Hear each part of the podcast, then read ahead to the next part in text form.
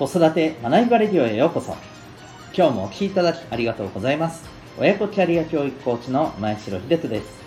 個性コミュニケーション主体的行動を引き出し一生使える人間力の磨き方を10代で身につける。そんな親子のサポートをしております。このチャンネルでは子育て奮闘中の皆さんに向けて子育て生活の日常から得られる学びを毎日お送りしております。今日は第663回でございます。休みの期間こそここを鍛えましょうというテーマでお送りしていきたいと思います。またこの放送ではママの笑顔が子供の笑顔につながる。正午ベビーシター施設長の正午さんを応援しております。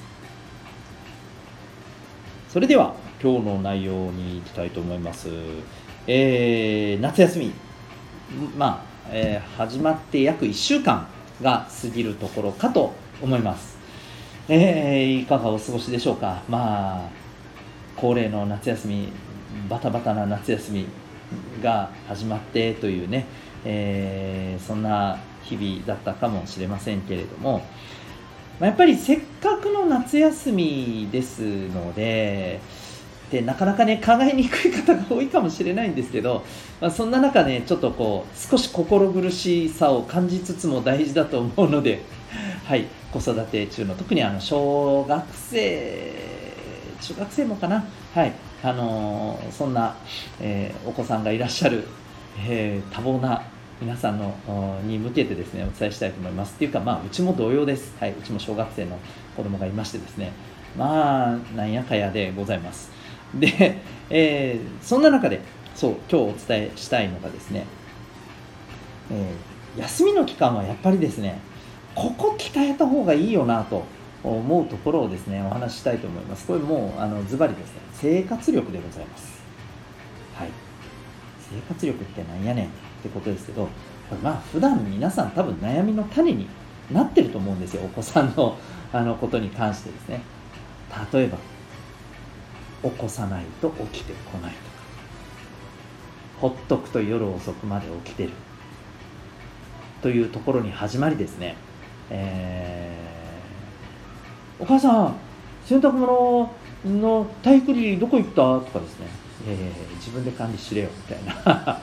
うん、とかですね。あるじゃないですかいろいろ。食べ終わった後の食器片付けてとか。っていうかできれば洗ってくんない？みたいな。もろもろありますよね。もろもろありますよね。はい。いわゆる衣食住的なところですよ。うん。えー、これをですねしっかりとやっぱり自分で、えー、自分の周りのところについてはねあの管理してもらえませんかっていうところがあると思うんですよ。ただまあ普段はですねとは言ってもそんなことなかなかやってる場合じゃなかったりするじゃないですか。でもそんなことよりお母さん早く行かないとみたいなね。ってなるじゃないですか。うん。まあですので、えー、こういう夏休みの時こそですねチャンスだと思うんですよ、まあ、夏休みだけではないと思うんですけど、はい、こういう時にですね、まあ、生活リズムであったりえ洗濯であったり、うん、片付けであったり、ね、身の回りの整理整頓であったりですね、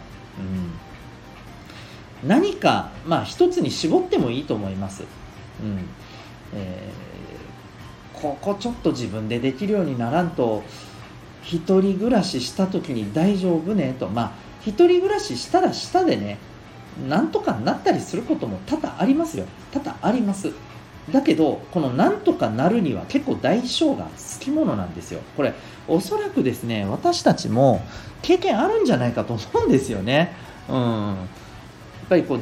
あの自立した時にそれまで何にもねやらずに、まあ、私なんかも本当そうでしたよ。あの一人っ子でおばあちゃん子で。もうね本当に結構ばあちゃんがいろいろ全部ね世話を焼いてくれてもう典型的な例ですよ。はい、えー、一人暮らしした時も大変でしたからね。やるしかないんでやるんですけど、うん、でもやっぱりあのものすごく段取りが悪くてですねなんか一生懸命洗濯してたらですねなんかもうあのまあまあこれ自体もどうかと思うんですけどうちに持ち帰って片付けようと思ってた残務が全然終わりませんって言って翌日大変なことね大変な目に遭うとかですね。うんまあ、大変な目に遭うっていうのは睡眠時間削ってやらんといけないっていうことですけど、えー、そういうことになったりとかまあは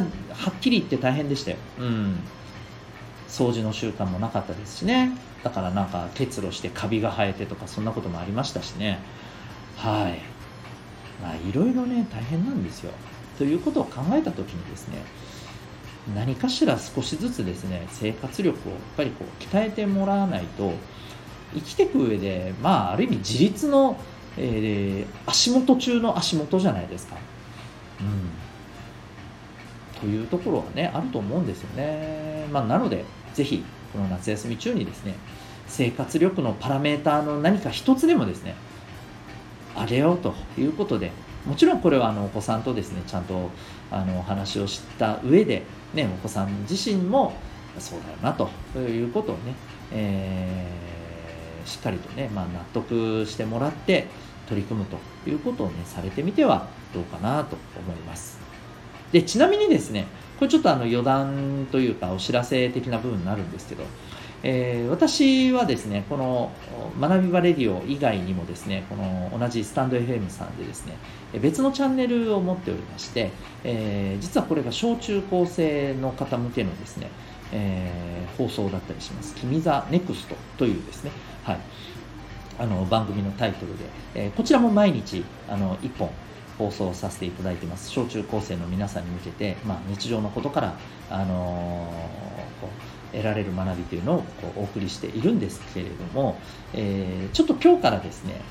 ちょっと数日にわたって生活力を上げようシリーズということでですね、はい、選択だったりですね、えー、なんだったらちょっと自分で飯作ってみるか的なことだったりですねもちろん早起きとか生活リズムのことだったりですね、はいえー、この辺りのところをですねお話ししていこうと思っております、えー、そんなわけでよかったらですねぜひそちらの方もあのご覧いただけたらと思いますし、またあのこの学び場レディオとですね、えー、君ザネクストをですね、なんかもう、あのこう、あまり手間暇かけずにですね、えー、見たいと思った方はですね、実はあの今、えー、両方同時をですね、えー、両方同時にですね、あの毎日お手元にメールで届くようにですね、聞くメルマガということでですね、親子のための聞くメルマガということで、こちらの方もですね、させて、え、発信させていただいております。はい、ですので、まあ、よろしかったらですね、こちらの方もあの概要欄のリンクからですね、ウェブサイトの方で、えー、登録ができますので、まあ、よかったらあのご登録いただいてですね、えー、小中高生向けのこのチャンネルの方も、よかったらまあお子さんに聞いていただいたりとかですね、あのまあ、お子さんではなく、えー、お母さん、お父さんが聞いてもですね、実は意外と参考になることあるかもしれません。はい、あの私が本当にあの大人目線半分、子供目線半分で喋ってますので、うん、あのよかったらぜひぜひお聞きいただけたらと思っております。ということで、えー、今日はですね、はいえー、休みの期間こそ、えー、ここを鍛えましょうということで、まあ、生活力というテーマでお話しさせていただきました。最後にお知らせでございます。えーとまあ、この生活力を鍛えていく上でもですね、うん、アプローチの仕方、まあ、毎日コツコツやる方がいいのか、あるいは、えー、何かしらですね、もう目標っていうものをバーンとね、掲げて、えー、やっていく方がいいのか。また、あの、こう、つどつどね、あの、簡単にお声かけはね、した方がむしろ、うまくいくのか。あんまり声かけせずに任せる方が、ね、声かけすると逆にねやる気を削いでしまったりとかいうふうになってしまうのか。この辺ってですねお子さんのこの、まあ、特性によってね結構違うんですよね。うん。なので、えこの辺りのところを知っておくとですね、はい。あのまあ、お子さんのいわば取扱説明書が、ね、手に入るというふうに、ね、思ってもらってもあのいいんじゃないかと思います。で、えー、そんなですね生まれ持った脳の特性を簡単かつ科学的に知る方法があります。これがですね、えー、実は指紋を分析するという方法でございます。えー、なんでそんなのでわかるのかと。実はですね、これはあの占いではなくですね、えー、200年間研究されてきた、え、この指紋の研究の結果としてですね、はい、あの分かったメソッドでございます、